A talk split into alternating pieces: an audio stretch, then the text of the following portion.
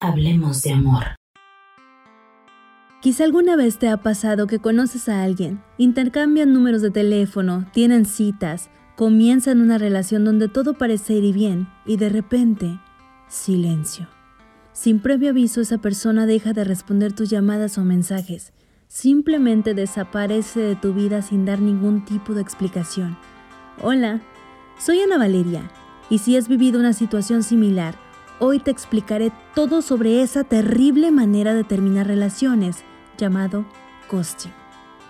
Terminar una relación de la noche a la mañana cortando todo tipo de comunicación no es nada nuevo, pero las nuevas tecnologías han hecho que esto se vuelva más común. En una época en la que muchas relaciones comienzan a través de Internet o aplicaciones, es más probable que te toque hacerle frente a esta desagradable situación. El ghosting realmente trae consecuencias tanto para quien lo sufre como para quien lo practica. El que sufre ve su autoestima dañada y tiene que atravesar ese periodo de duelo que conlleva el fin de una relación sin tener ningún tipo de respuesta sobre los motivos de la ruptura. Y quien lo practica tiene que hacer frente a los remordimientos y al sentimiento de culpa por haber abandonado a una persona de esta manera.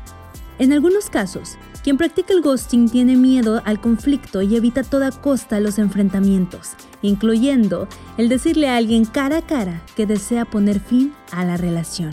Desgraciadamente algunas personas se han acostumbrado a deshacerse de la gente simplemente no respondiendo. Y como todo, esto tiene sus consecuencias porque te tratan como si pudiera ser ignorado y comienzas a pensar que eso está bien y da lugar a que te trates como persona sin sentimientos. Pero debes saber que con eso comienza a desaparecer la empatía. Y probablemente quien practica el ghosting ha sido herido en el pasado y ha sufrido rupturas que no lograron procesar de manera correcta. Incluso en ocasiones no son conscientes del daño que causan.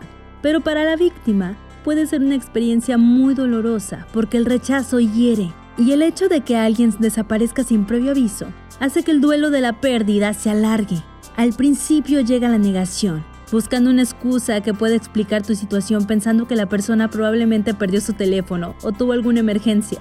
Pero cuando eres consciente de tu realidad, te toca hacerle frente al dolor de saber que la otra persona no se tomó la molestia de dignificar la relación y decir adiós.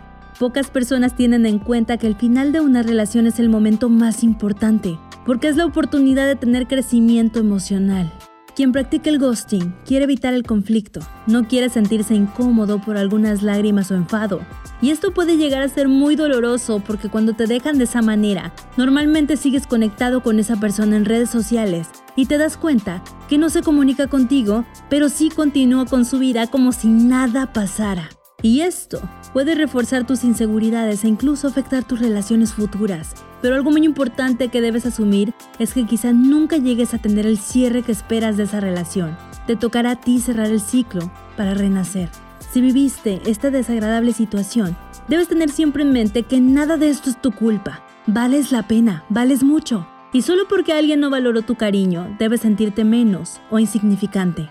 Nunca permitas que una persona que no sabe lidiar con sus propios problemas ni tenga siquiera la cara para decir adiós, te destruya. Soy Ana Valeria, nos escuchamos a la próxima.